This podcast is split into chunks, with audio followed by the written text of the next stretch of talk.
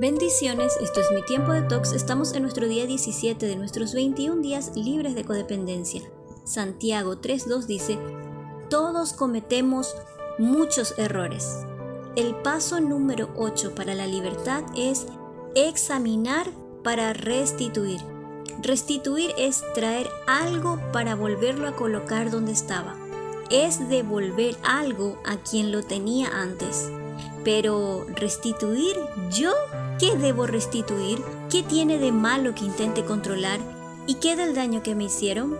Bueno, nos dañaron, permitimos que nos dañen, a veces en la niñez no tuvimos elección ni manera de protegernos. Así que en este paso haremos algunas listas para comprender mejor las restituciones. En la primera lista escribimos en nuestro cuaderno de talks los nombres de las personas que nos han dañado, vecinos, familia, mamá, papá, cónyuge, jefes, compañeros de trabajo, compañeros de escuela. ¿Qué relaciones te dejan dolor y amargura? Toma el tiempo que sea necesario para hacerlo. Una vez terminada esta lista, apártala por un momento. Ahora elige otra página y haz tu segunda lista. Esta lista es tan importante como la primera. Esta es la lista de las personas a quienes has dañado. ¿A quienes dañaste con tu comportamiento codependiente? No te bloquees pensando en que si tendrás que pedir disculpas o qué debes decir o cómo te sentirás. Aún no es tiempo de abordar ese asunto. Ahora solo nos enfocamos en hacer la lista detallada de las personas a quienes hemos hecho daño. ¿Quién fue el objetivo de nuestra ira y enojo?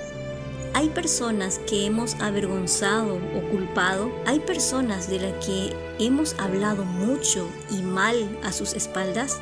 ¿Existió algún adicto o alguien fuera de control que intentamos controlar obsesivamente? Recuerda, no estamos justificando. ¿Con quién nos hemos comportado de una manera que nos hace sentir incómodos? Pida al Espíritu Santo que traiga a memoria cualquier incidente que necesites trabajar en esta lista. Toma un tiempo, cierra los ojos, respira. Ahora vamos a las finanzas. ¿A quién debes dinero? Pon los nombres de las personas a quien debes dinero en esta lista. Quizás pedimos prestado y no hemos pagado, o a lo mejor mentimos o manipulamos para conseguir dinero. Procura enfocarte solo en la lista. Si te gana la culpa o la ansiedad, haz una pausa, escucha una alabanza y luego vuelve a escribir. Ahora revisemos amistades. ¿Hemos descuidado a alguien importante? Revisemos el alma. Si nos encontramos enredados en culpas inmerecidas, haz una lista de las personas a quienes no dañaste, pero te sientes culpable de todos modos. Echa un vistazo más adentro de tus emociones. ¿Hay algún resentimiento oculto que se disfraza de culpa? Continúa con la lista. Cuando nos disponemos a enfrentar nuestra parte, admitir nuestra participación para hacer reparaciones, tenemos ganada la mitad de la batalla.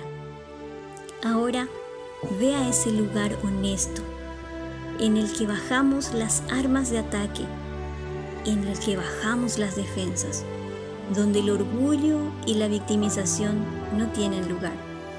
Ese es el lugar de la presencia de Dios tómate unos minutos para estar allí. Sigue trabajando en tu lista. Mañana la emplearemos para hacer las restituciones. Y recuerda Lucas 5:36, nadie quita un retazo de un vestido nuevo para arreglar uno viejo, porque se echa a perder el vestido nuevo y el retazo nuevo no queda bien con el vestido viejo.